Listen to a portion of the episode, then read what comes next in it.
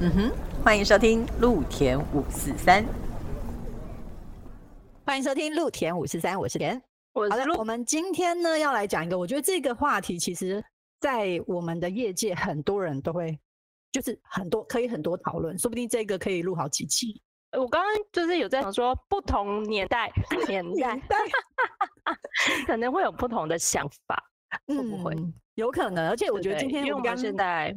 对，我们刚就一直在讨论说，我们两个应该算是中生代的艺术行政。对对对，自己认为，自己认为不管好，就因为我们前面有非常资深的艺术行政啊，对，然后我们现在又对后面又雨后春笋，新的一些就是很不错后浪打上来了。对对对，所以我们正在被被那个拍打 打到脸的拍打中，这样。我想要散掉就好喽，不要掉就好，你好意思说？等下，今天是我们职涯生涯的一个什么 结束的一个宣告题，是不是？就是年底了嘛？好，就是今天我们就是邀请到我们刚刚在讨论，他算新生代，我觉得还是可以算新生代啦。哦，对艺术行政，对啊，对，算是啦，算是。如果这样说，哦，我们来邀请新生代的这个艺术行政代表王晨星小姐出场。王晨星小姐，你好。嗨嗨，大家。但是说成是代表，我好害怕呀。这个代表不是代表分子啦。对对对对对，是其中一份子。耶。好，我们其实那你就自自己来介绍一下，我们刚刚逼问你的所有过程。嗯，好啊，我自己其实以前是念哲学系。那如果真的要说新生代，可能是从年资的划分吗？我自己会定比较定义为我的所谓的艺术行政或管理的专业起始点是在二零一八年，从大学毕业之后，然后开始陆续接嗯跟表演艺术相关的行政专案这样子。那那时候第一份的专案是跟表演剧场，然后还有维斯塔国际剧场组织合作的跳岛舞蹈节新主跳这样子。然后后续在这个专案之后，我就蛮幸运的，就变成正职。所以更就是回到今天的题目，其实反而一开始是从所谓的接案身份，然后转到正职。那在正职的时间这一段期间里面，我其实一直都还是有在外面接案，所以有点像是同时体验，嗯，两种不同的接案跟政治的嗯政治的生活这样子，嗯。没有没有没有没有，这你这样不太能够同时呃，应该说当然他的工作形态不太一样，但是那个身份的感觉就不太，就是没有办法说你同时去体验它，因为你知道，就是如果你是接案的话，你就没有每个月的月薪啊，那个心情应该会不一样吧？嗯，心情非常不同。对啦，但应该说我觉得比较像是所谓有一些工作上的体验这样子，有点小小的体验。嗯嗯，所以我们今天你要讲比较可以分享的是体验。我们就制度上来讲，比如说那个什么月薪啦，或者是什么福利呀，嗯，劳劳健保啊这些东西的话，一定是你正职你才办法，一定会有这些，就是劳基法规定的嘛。嗯嗯。但专如果你是接案的话，就比较不会有。嗯，自己发自己啦，可以有啦，对，你可以发给自己。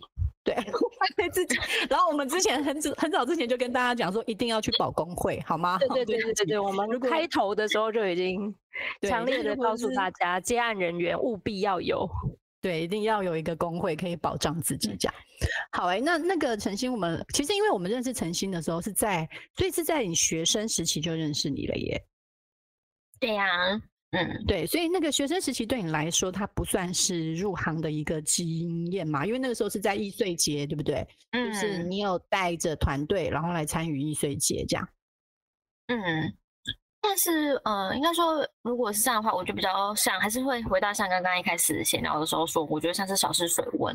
那其实一七年的状况，我自己也比较像是所谓的执行制作的主笔。就在那更之前，一七年到易碎节之前，就可能是一些所谓的社团或者是学校一些活动的统筹或者是相关的经验，但那个对我来说不太算是就是所谓的职业生涯。然后一七年的时候，因为其实在同一个团队里还有另外一位执行制作，所以就是其实有点像是哎，他分配工作给我，然后我去处理，所以我不太会觉得他是真的到一个所谓的专业的阶段，比较像是实习的感觉。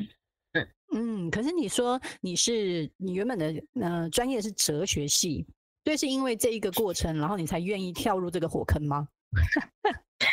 你说我们一直都 我们不要说都说 艺术艺术行政是火火坑，不要说它是火坑啦。可是我觉得，嗯，应该说我在更早之前就蛮知道我想要做跟表演艺术相关的工作。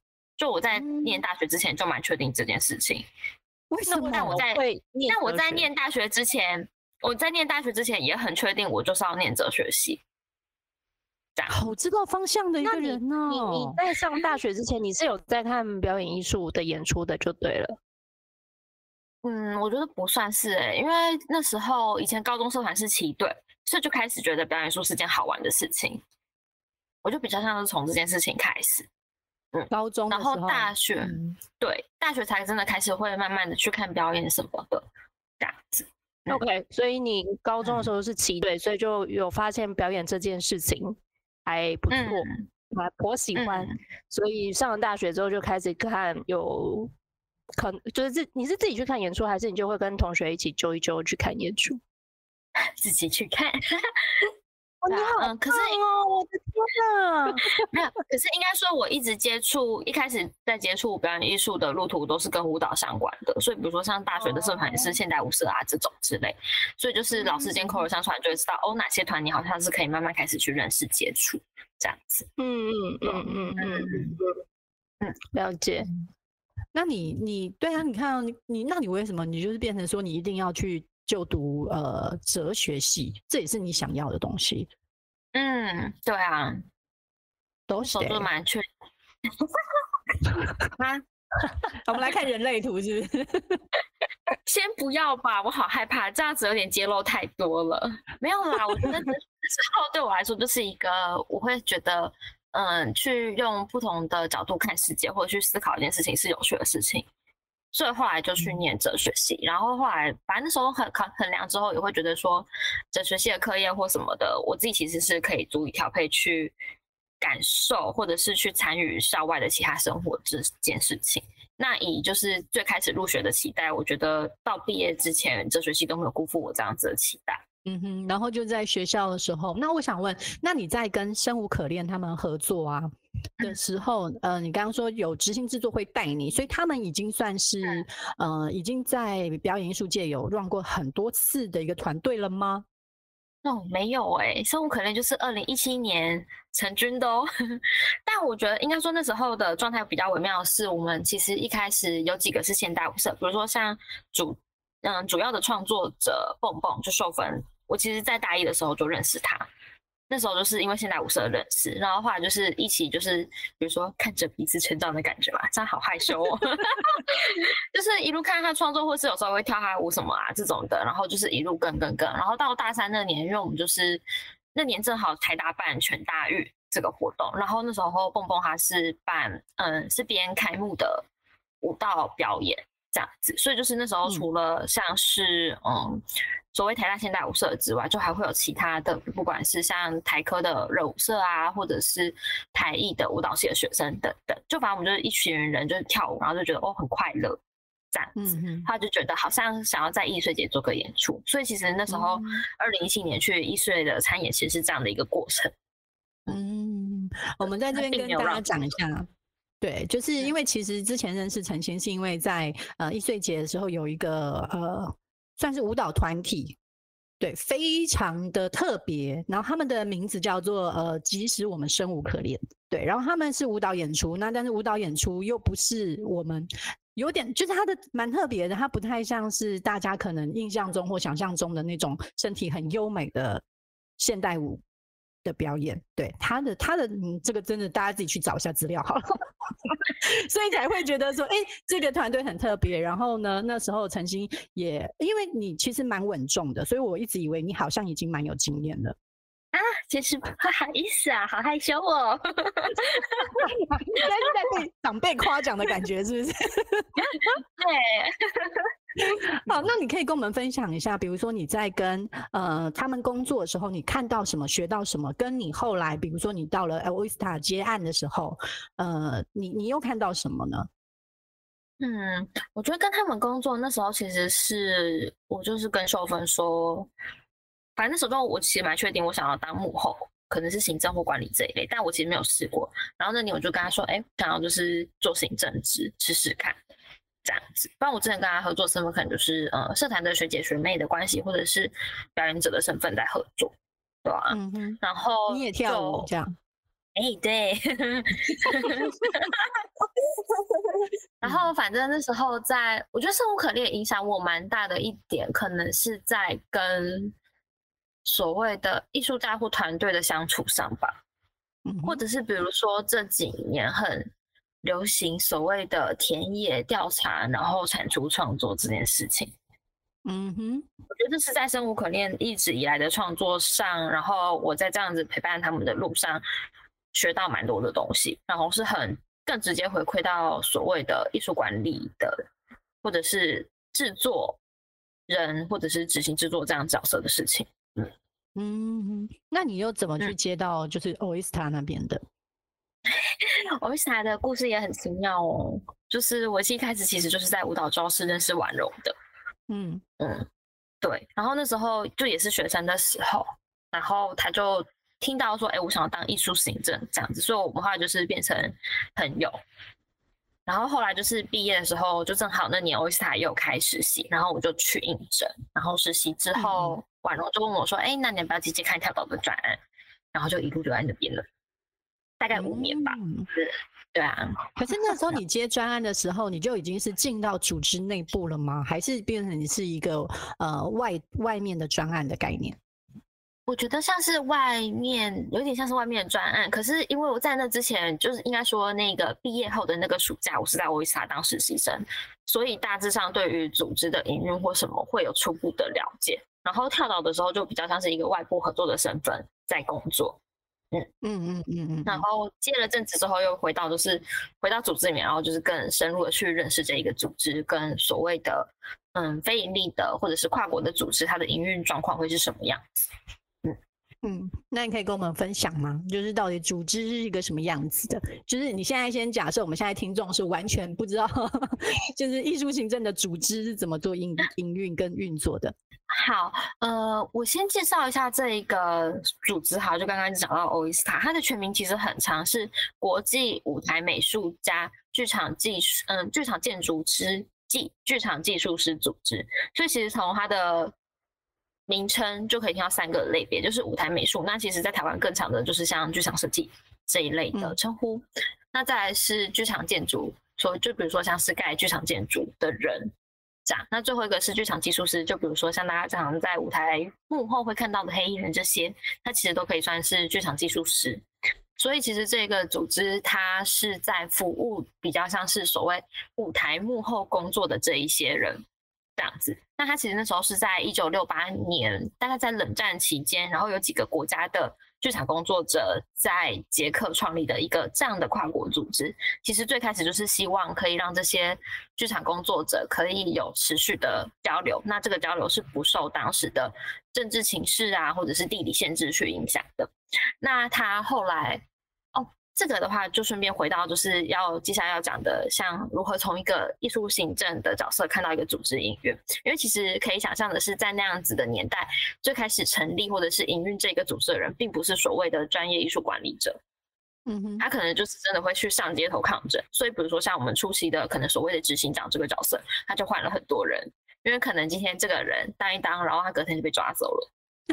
就换下一个这样子，然后再待一待，然后这个人啊也被抓走了这样子，所以后来就是这样子历经了一段听起来好左派哦。我觉得一开始成立的部分人士应该也是倾向左派的吧，也许因为我并不认得人是他们嘛。这样，嗯，好，所以后来在捷克部这个总部，他在捷克布拉格待了一段时间之后，他就移到荷兰，那那时候就开始变成所谓的秘书处。嗯哼。这样子，然后到了二零零六年的时候，他到台湾，一样一开始也是叫所谓秘书处。那么秘书处的话，其实在这个组织的嗯规范或架构里面，其实可以想象，他比较像是所谓执行的人，他没有到决策权那么高。但后来就是大概到一零年，二零一零年之后这一阵，就是这个一零年代的时候，他开始从所谓的秘书变成总部，也就是说，总部的这群人，他就真的是比较定位在是有。有具有所谓艺术管理或者是艺术行政知识背景经验的人去营运这一个组织，甚至会参与到更多的决策权，这样子。所以当我进去的时候，就已经比较像是这一个时期了。所以就是比较会真的是以一个艺术管理的方式去营运这个组织。那一九六八年算一算到现在，其实也五十几年，所以在这个组织会学到的是，可能比如说最直接的一个，当然就是要如何让这个老字号的组织可以持续稳定的营运下去。那以这个组织它的本身在意的核心价值来说，我们就是不断的需要去做所谓的国际交流，或者是嗯搭建所谓的。交流的平台网络，去让这一些跨国的日常工作者可以工作。所以在这个组织那时候学到的蛮多，其实会回到艺术行政或管理本身蛮重要的一件事情，就是沟通了，就不管是你真的实际的去对话沟通啊，或者是你透过一个专案去沟通，去传递你想要核心价值这些事情。嗯，那你这样听听起来说，比如说你加入这个组织，呃，它的比如说它的内容好像比较会是像是剧场技术，对对？建筑对。等等，但是它跟你的本身科系，比如说你你你之前接触刚进来的时候，你其实是有舞蹈的一个方向进来的，嗯，那两个听起来好像没有这么相关，但你怎么去做一个结合？做结合嘛？可是我觉得其实这些都相关，因为。嗯，这个可能是后面会聊到的，但我这边可以稍微提一下，就有点像是为什么后来我会选择进场馆的原因啊。因为毕竟这个环境它的组成就绝对不是只有所谓单一的表演者或者是演出本身，那它一定是有，比如说像这一些在幕后工作的人去支撑一个演出。那如果再扩大到一点这个艺文环境的话，其实他可能像是这些非营利组织，他本身在做的倡议的事情，不管今天是不是 OISA，比如说像今天可能是。以台湾来说，像表盟这样子的平台，他们一定都会有一些倡议的事情，或像艺创工会，它其实也在倡议所谓的劳动权益。那也是因为有这些的组成，它才有办法慢慢去推进整个所谓的艺文环境。所以你觉得其实是呃，它只是算是一个平台这样子。它是个平台，然后对我来说，它比较像是不同面向的事情，可是不代表它完全无关联。好，那所以你刚刚自己已经先讲了哈，所以因为其实陈星他自己现在啊，因为他之前就是我们刚刚这样听过来，他就是从学生的时候，然后我们就是开始接专案，然后认识相关的人，然后进到了一个嗯非营利组织。里面去做工作，然后看到的就是怎么样去做艺术行政，从后面怎么去看整个组织的运行。然后你现在进到了一个国家场馆，说你进场馆的动机是什么？因为你原本在这个组织里面，你也刚刚讲了，它是一个可以我们去做倡议，然后我们有一些呃共同的方向可以去做，说我们对这个生态做一些推动。对，那你进到场馆，因为场馆又是另外一种不同的营运方式哦。跟它是一种不同的运作跟影响的方式，那你为什么又会选择要进场馆呢？我觉得其实就是刚刚佳宇讲的那些，就是因为它的这些不同，所以对我来说，至少以我个人在所谓艺术行政或管理这条职涯路上，我会觉得进场馆去看一看这样子的生态、这样子的架构，或者是这样子规模的组织领域是重要的一件事情。嗯，因为终究回到。最后还是会希望就是可以去推动所谓的艺文环境发展嘛，那就是我会自己觉得，如果可以看到比较多不同面向的事情，那再去全盘的去思考所谓艺文环境推动的发展，可能会是更不一样的事情。哎，所以你看，其实这真的就是我们之前一直在讲，哎，艺术行政要有的一些特质，就是好奇心。你真的要对什么东西都觉得哦，这个我试试看可以什么可以怎么样，然后那个我试试看，或者说如果这个东西怎么做会有什么样的状况，这样子，我觉得这就是一种好奇心。所以你你真的拥有就是艺术行政很特别的一个呃特质存在。我刚刚现在又变成长辈在夸奖晚辈啊，没有啦。其实我刚刚在听的时候会觉得好像就是跟我当初选择哲学系的理由有一点像，对吧？因为哲学系。最终我自己，嗯，这是我个人的评论，毕竟我是个不学无术的哲学系的，自嘲自嘲好不好？先自嘲，没有啦，就是我会觉得那时候就快要到毕业的时候，再回想哲学系的路程，我其实会觉得它对我影响蛮重要的是看到不一样的人，或者所谓的不一样的哲学家或思想家，他面对人生有不同的解读方式。就有不同的立场、不同的解读方式。那他选择在这之中找到一个适合他的价值观，然后以那个价值观去生活。那其实我觉得，以艺术行政管理他的职业探索来说，有点像是有部分可能是这样。那对我来说，是我想要去看到不同面向，他们在意的事情是什么？这样，嗯哼，嗯哼。对，因为所以，我们哎，所以这真的就是回到那个啊，就是真的是新生代，因为你现在就是还在很很浓厚的好奇心，然后觉得这些东西都可以试试看，然后我们都想要去尝试，去去去 try 这样子。不要这样，田，你现在中生代，你还是有很浓厚的好奇心。对我好奇的点比较不太一样。每个人本来就对什么好奇的事情不一样，所以没有没有什么对或错或新跟旧，嗯，一直都拥有。对，所以我们就是要一直保持这样子浓厚的好奇心，才有办法就是让这一部这边的水一直不停的流动，这样子。嗯嗯，对。好嘞。其实就是最近啊，呃，我们就一直在问到底什么是艺术行政，然后之前表盟也是有邀请很资深的艺术行政，就是张宝慧宝慧姐，然后跟呃佳慧一起做一个就是讨论。然后讨论说到底什么是艺术行政嘛？然后跟你怎么去认定？其实我们就是第一集，你知道吗？我们现在收听率最高，除了是那个老板娘 丽婷那一集告诉大家艺术行政的特质之外，第二个高的就是我们在讲什么叫艺术行政。真的，嗯，就是大家很想知道，就是对，就是到底什么是艺术行政？然后呃，艺术行政它的专业。他的专业性怎么去认定？怎么去想？说哪些是专业的艺术行政，哪些是我可以这样讲不专业的艺术行政的方式？对，然后呃，所以其实如果大家对于艺术行政的这些东西有好奇，或是更多的问题的话，呃，其实像刚刚陈星有提到表演艺术联盟嘛，嗯嗯，它也会有很多相关的课程或是讨论，大家也可以就是稍微去注意一下这样子。嗯哼。那我现在想要来讲一些，因为刚刚讲的都好正经哦，跟我们这种五四三，好碰到啊，很大啊，我们这种五四三的，你知道，就是我们想要听一些比较，就是真的是，果然是哲学系出来的人，对，而且是最高学府哲学系出来的。我想要听一些呢，就是我们每次都一直在挖来宾讲一些。我想要听一些你觉得，比如说你在呃之前，不管是当学生实习的时候，你看到的东西，对不对？我们都好正面哦。我想听你在呃接专案，或者是说你进到组织、进到场馆。好，场馆先不讲，因为你才刚进去没多久。场馆我们可以叫露露讲，你不要你自己也有进过场馆哦，啦啦啦。我们在适合彼此挖坑吗？好害怕哦。没错没错，这才是我们这个节目的宗旨，好吧？我想要知道你觉得它的优点跟缺点，比如说大家哪一些你自己觉得，因为这些都是我们自己五四三嘛，我们自己的一个观点。对，想要知道说你觉得哪一些他可能。哪一些特质的人他比较适合接案？你自己觉得，或者是他比较适合进场馆或者进组织？然后你觉得他的优缺点是什么？自己有你的观察。优缺点吗？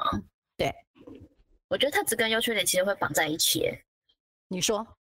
对啊，因为比如说像最简单的，像嗯，尤其是在时间这部分好了，时间掌控或者是生活习惯的模式。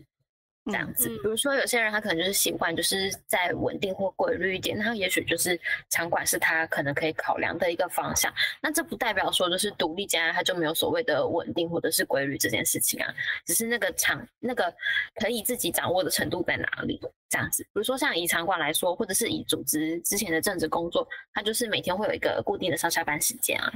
嗯嗯。那自由接案，他一定也会有，就是一定需要工作的时间。可是这个工作时间，也许对他来说，相对是更可以自行去调配，要放在哪个时间点这样子。太浪漫了，你太浪漫了。这 不是我们会说的答案。如果是这样的话，自由接案，我应该应该 说，爷，你是不是根本都没有休息？你是不是早上一开始就一直上班到晚上十二点，可能半夜都还有讯息，你要把 mute 掉才行。自由接案是不是？对，你知道吗？我这样讲，什么自由安排这件事，业主为大，也不算是业主啦。我觉得这可能呃可以跟个性相关，因为你知道我们的小精灵在旁边讲到我没有休息，他就狂点头。这就是一种习惯，因为以前像是在可能在组织在机构里面的时候，我会我会告诉自己说，比如说十点钟晚上十点钟，嗯，天。我的妈！好，OK，好。小精灵说：“我不管正职或结案都这样。”OK，好好。我觉得我们要追求合理的工时，是是，或者是合理的工作时段。对，但是这是个人特质的问题，这是我的问题。OK，就是哎哦，那个我们交友，就是我们许愿诚心未来推动译文产业的那个路上的时候，可以让大家都。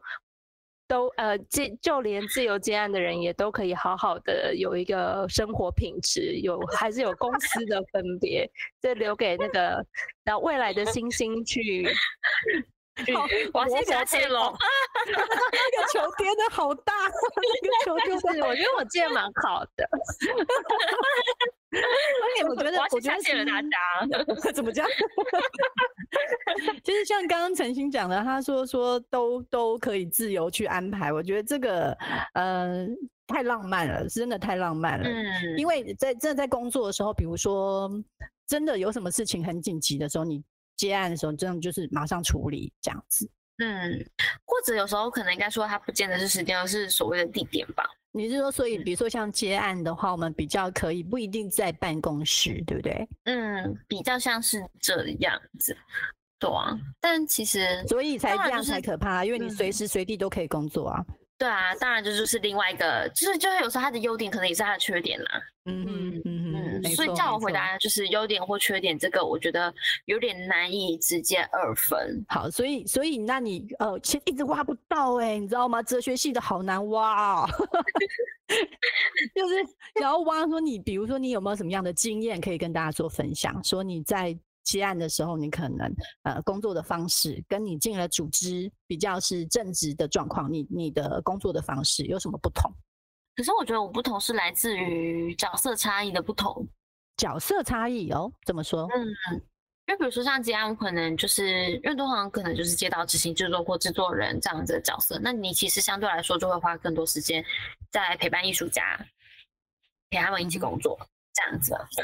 但是以组织也正好是可能是我待的组织或者是我待的职位，嗯，就比较不是一个在处于陪伴艺术家的角色，比较像是专案管理这样角色。那当然就是所谓专案管理跟制作人，他一定也会有某种程度的类似，只是又不太一样，还是会有点差异了。嗯，对啊，所以我自己觉得这当中比较像是因为角色而产生的差异。嗯。嗯，所以你觉得跟在接案跟呃在组织里面没有这么正相关？说我看到了什么不同的东西？这样？嗯，先如果单以就是 Oyster 跟所谓的在台湾接案的这一块来说的话，那当然就是其实是我们在意的我们要服务的对象不一样，那我们可能后面会有的资源什么的也不太一样。好，我们交给中生代，中生代的姐姐露露来。对，来跟大家分享一下，你觉得呢？就是，呃，但你，哎，如果比较都是在机构里面工作，对，对，哦，所以就你的观察，你觉得你看到，呃，就是优缺点呢？就是就职涯的规划跟生活的方式，我觉得如果这一题啊是要给现在在犹豫说要进一个。正呃固定上下班的公的单位，还是可以很自由的生活，就但是就是自由的生活，同时也是会有相应的付出嘛。就刚刚其实陈星也有提到，就是优点也就也有也会是缺点，就完全是双面的这个状态，其实是建完全完完全全建立在你认不认识你自己，你的个性是怎么样的。像我就很明确，我就是知道我是那种。我没有办法看到我下个月薪水在哪里，我就是会焦虑的人。嗯，然后我喜欢我的生活是有切割的，我的工作时间是工作时间，下班时间是下班时间，我有很明确的这个呃生活可以。呃，一天的时间可以被切开来。我是这种个性的人，我喜欢这样。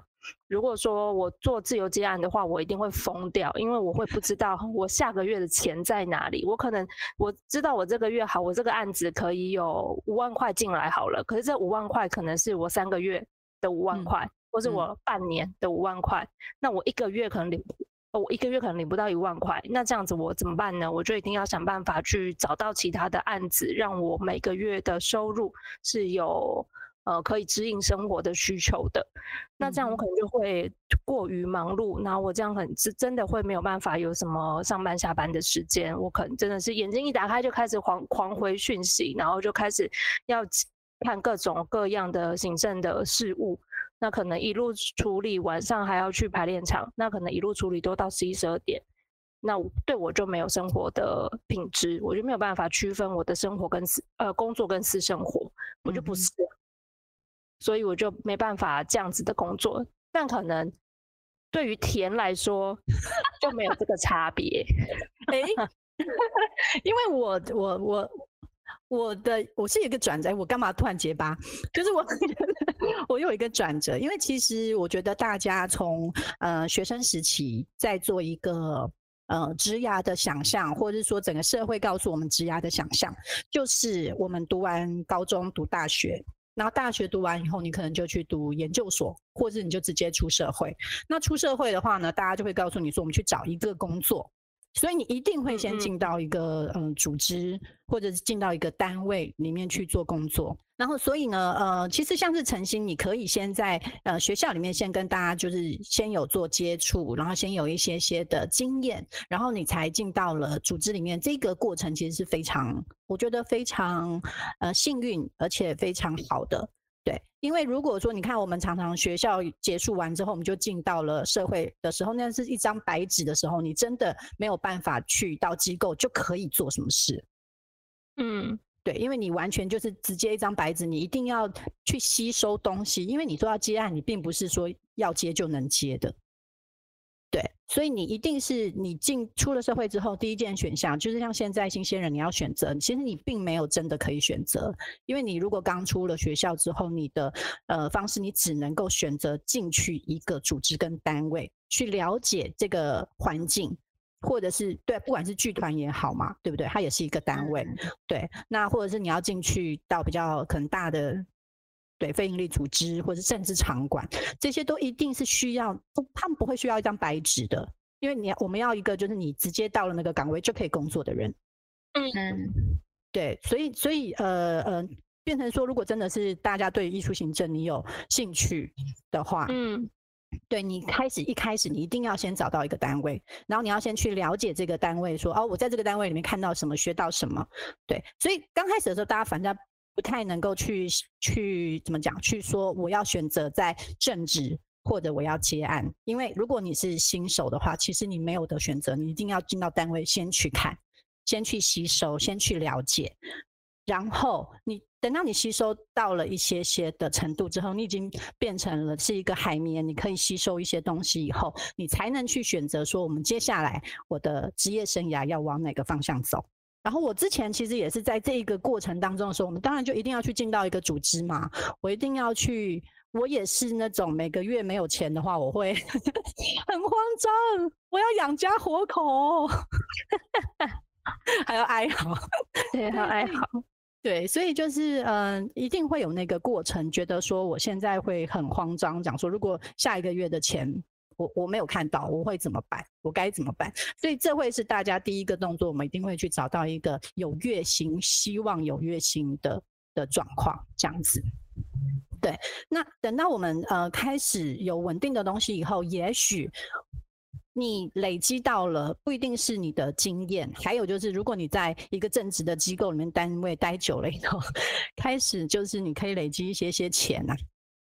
你才有这个资 本，才能去开始做起来。这真的，对，这大家要存钱啊！大家记得哦，就是我们谨慎理财，真的谨慎理财。好，我们之后来开一堂理财的课哦。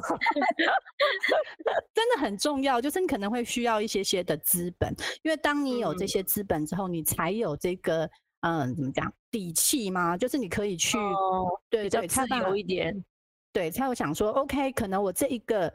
呃，像是理财的时候，我们说我们一个月固定有花多少钱，你一定要最起码能够有三个月你不工作的的一个储备金嘛。嗯嗯嗯嗯，对，所以你一定要有这样子的呃底气跟资本，然后你才能去我觉得接案比较是可以选择我们想要做什么。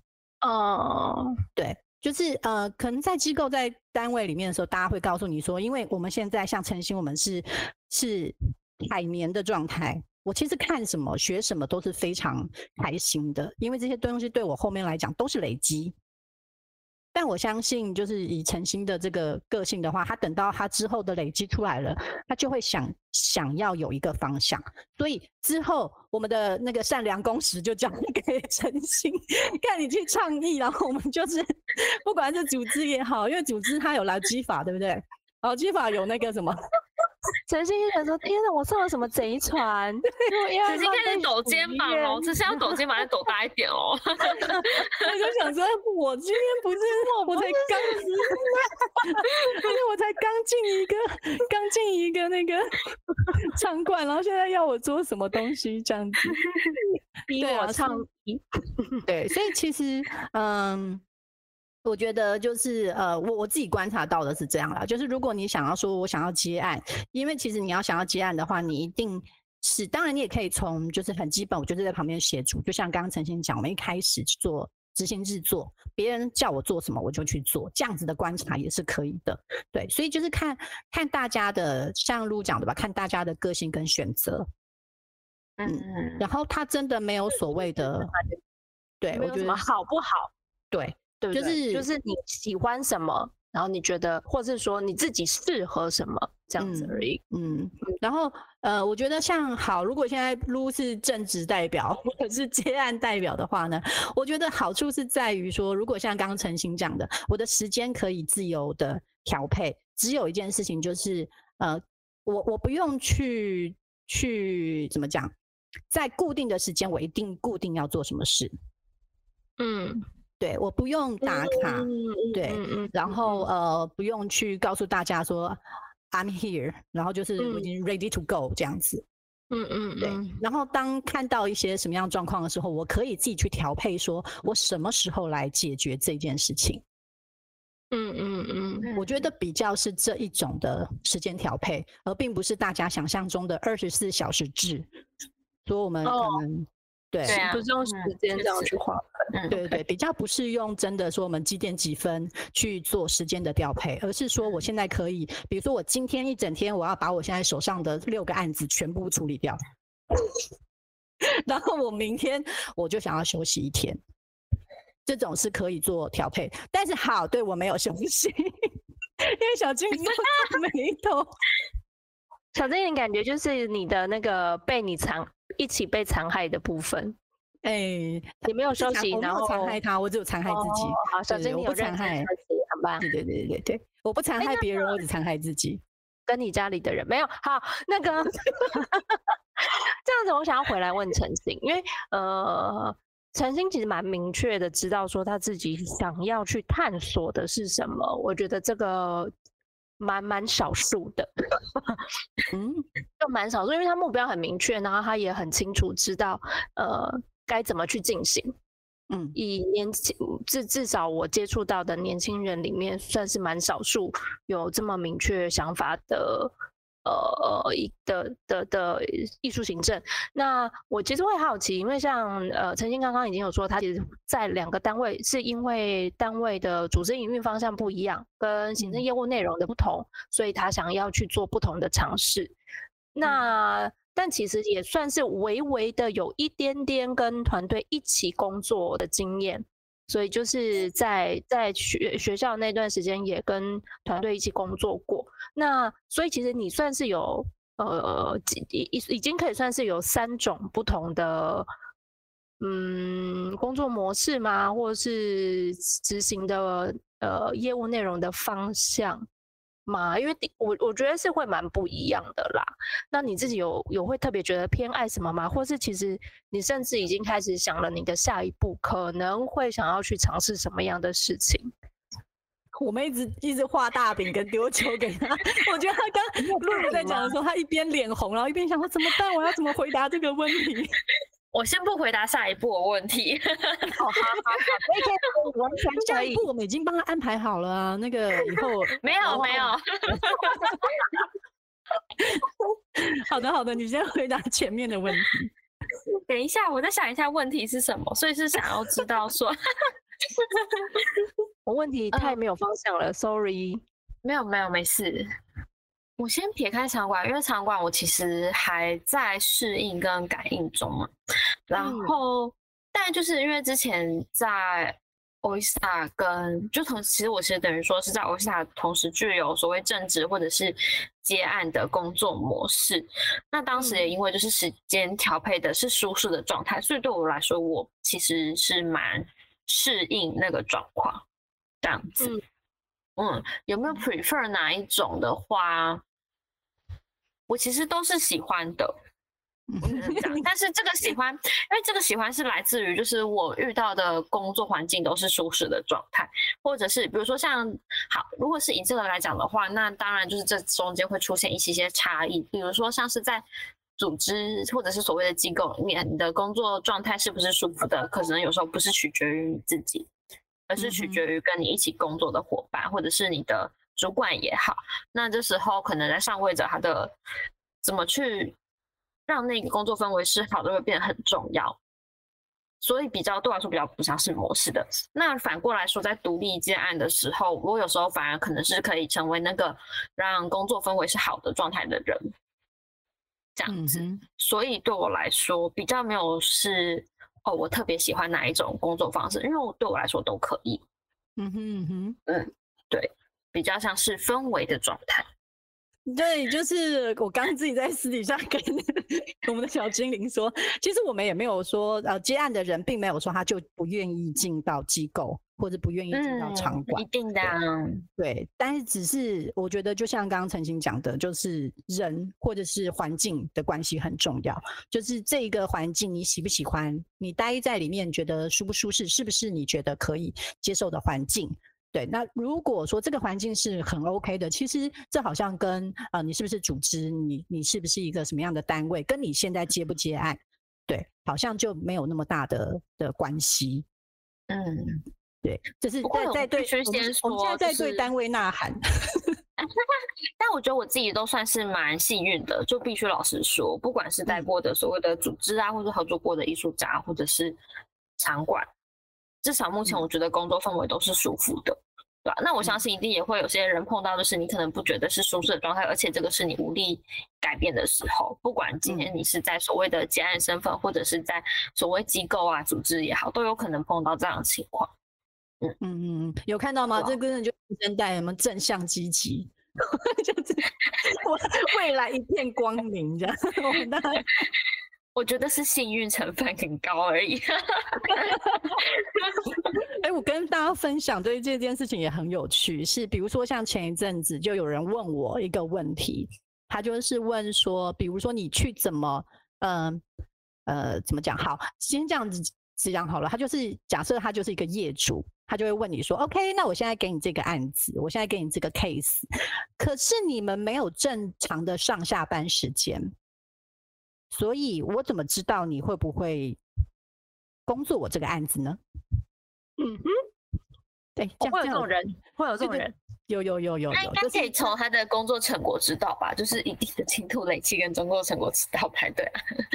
对对对对对，就是我觉得很很有趣，是那一天 真的有人问我这个问题的时候，我有点，对，就是哦，所以对于大家可能会对于接案会呃，或者是对于。还是只有那个人，他是对于说你会不会好好工作我这个案子，他是有疑虑的。那你就刚刚说保险业务员也没有那个时间呢，他也是会好好把你的保单送出去的，你也不知道他什么时候送啊。很棒，是不是？对，没有错。所以就是真的是时间我们会调配哈，那最后就是看工作成果的状况。这样，所以大家也不用想说什么结案，说那他现在有没有在工作，在忙我的东西？嗯，他现在有没有在工作跟忙你的东西，其实好像不重要，重点是有没有做好。答对，对，耶，好开心。我有的 这个这个跟大家的分享说，真的是有人做这样子提问，我觉得很有趣。OK，好，那我们今天就是呃，谢谢陈星来跟我们分享，就是新生代 我们的超级有未来的哎，我们 我超期待那个就是工时的部分。如果如果真的是接案，会有一个法律告诉我我应该怎么样去做一个就是呃调配，我我我会听话，我会听话。我可以听话，可能啦，想太多。那这样看，怎么干嘛叫自由那个 自由结案、自由工作者啊？没错，这是自己选择，你自己找的，好不好？我们自己找的哦，你自己要接的哦，对你自己要的哦。做的之前就知道我们在说什么呀，这就是我们自己的选择，自己接受啊。嗯，讲难听点就自己造的孽自己受啊。好，好，谢谢陈星。好，我们在这里，谢谢陈星，谢谢大家，拜拜，拜拜。